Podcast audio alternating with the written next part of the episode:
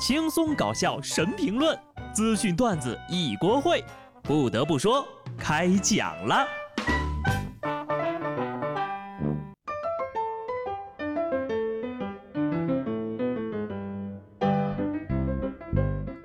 Hello，听众朋友们，大家好，这里是有趣的。不得不说，我是机智的小布。昨天呢，我看了一条消息，代入感太强了，现在我还有点生气呢。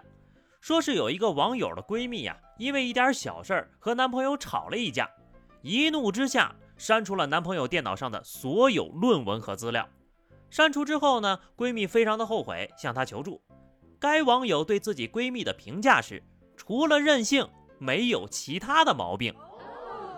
可是这任性有时候在其他毛病面前就不值一提了。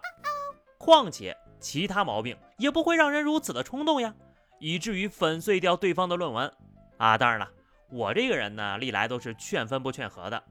分手不一定能让男生好过点儿，但是可以避免二次伤害。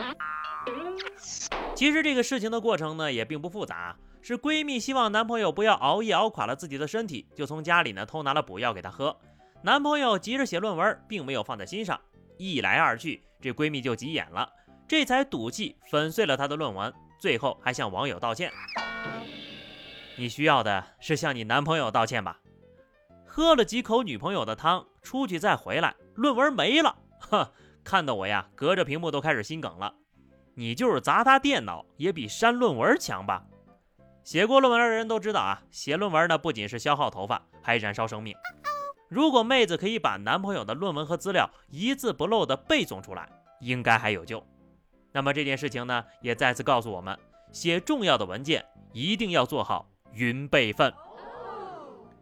不得不说，人跟人呢，有时候确实不一样。你就比如有些二三十岁的孩子，到了六十岁可能才算成年的，而且这种人呢，真的很容易做出出格的事儿。在浙江金华，凌晨一点多，一男子径直走到马路中间躺了下去，伸展四肢呈大字形，结果啊，被一辆小轿车撞飞了好几米。原来呀，被撞男子因为和女朋友吵架赌气，故意躺在了机动车道上，想要吓唬吓唬女朋友。幸运的是，该男子只是头部有轻微的挫伤，其他并无大碍。你说这两天下的雨都进了他脑子里了吧？司机又做错了什么？要遇到这样的脑残？啥也甭说了啊，赔偿精神损失费吧。这司机呀，肯定留下心理阴影了。你想想看，下着雨啊，你开着车。突然，路上蹦出来一个人，哼！希望这一撞呀，能够让他本已不太正常的大脑有所好转。所以我常说呢，出门一定要带脑子，不能全凭运气。毕竟运气这东西啊，谁先用完谁先走。接下来的这位可以说是运气让他避免了被死神带走。重庆一女子靠近大货车，骑着摩托车，大货车刚起步右转，就把摩托车给撞倒了，车上两人倒地。女子称呀，她当时靠近大货车呢，就是想躲太阳。事后想想，太可怕了。货车停车的时候呢，他的头部距离大车的轮胎只有几厘米。本来是想借阴乘个凉，结果呢，人差点凉了。不过呀，这思路没毛病。等你埋到地下，太阳是绝对晒不到的。别人都是珍惜生命，远离大祸，你呢，还往上贴。奉劝各位憨憨啊，可以学习一下下面这位，人家的行为就让路人感到极度的舒适。长沙黄兴路啊，许多现金洒满了街头，众人纷纷下蹲捡钱。有目击者称呀，说是这个男方给女方的分手费被拒绝之后，把现金扔在了地上。现场呢还有很多人在拍照，哈哈，我就想问问啊，你们是怎么想的？还不赶紧去捡，急死我了！太后悔了。为什么我没有每天去街头走一走？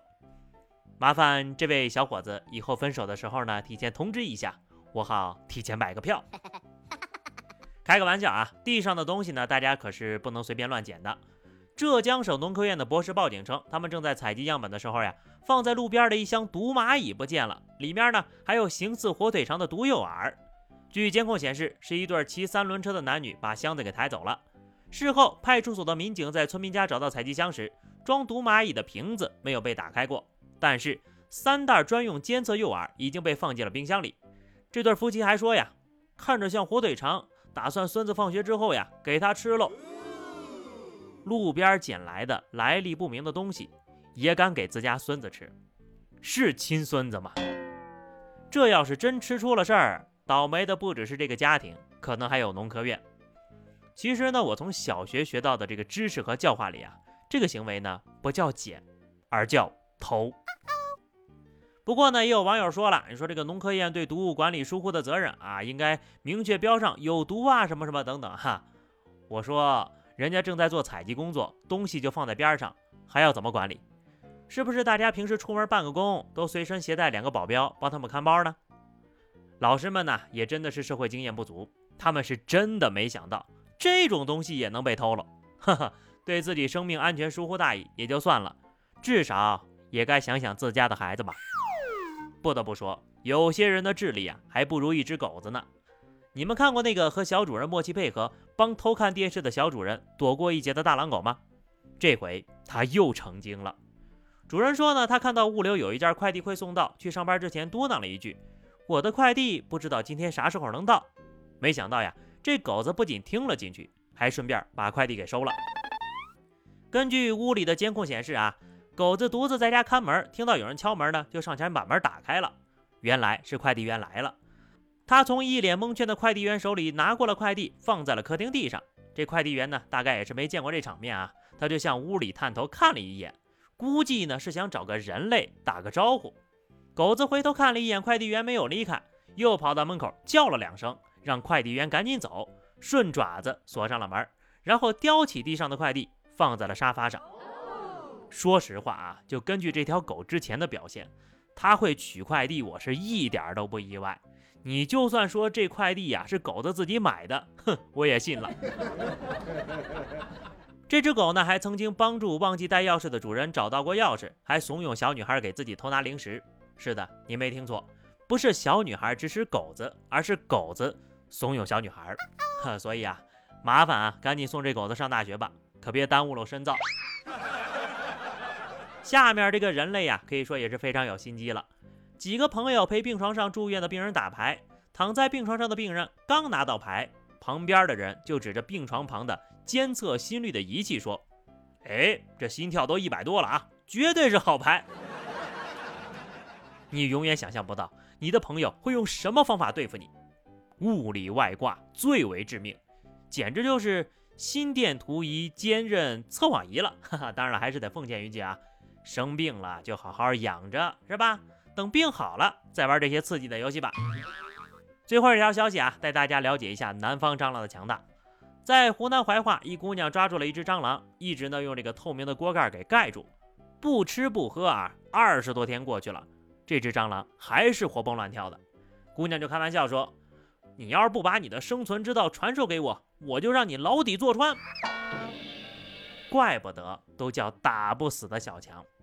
要我说呀，这蟑螂呢，人家只是为了给你面子，只有你在来拍照的时候，它才跑回盖子下面。平时呢，都是睡在你的床上，吃在你的厨房里。姑娘，听我一句劝吧，拖鞋才是它的终点。再养呀，就培养出感情了。就这玩意儿，你要是养好了。它都能把你给送走了。反正呢，就是南方这么大个的蟑螂啊，给我送走是没问题的。当我发现的时候，可能当场就去世了啊。好了，那么以上就是本期节目的全部内容了。关注微信公众号 DJ 小布和绿点 QQ 群二零六五三二七九二零六五三二七九，来和小布聊聊人生吧。下期不得不说，我们不见不散，拜拜。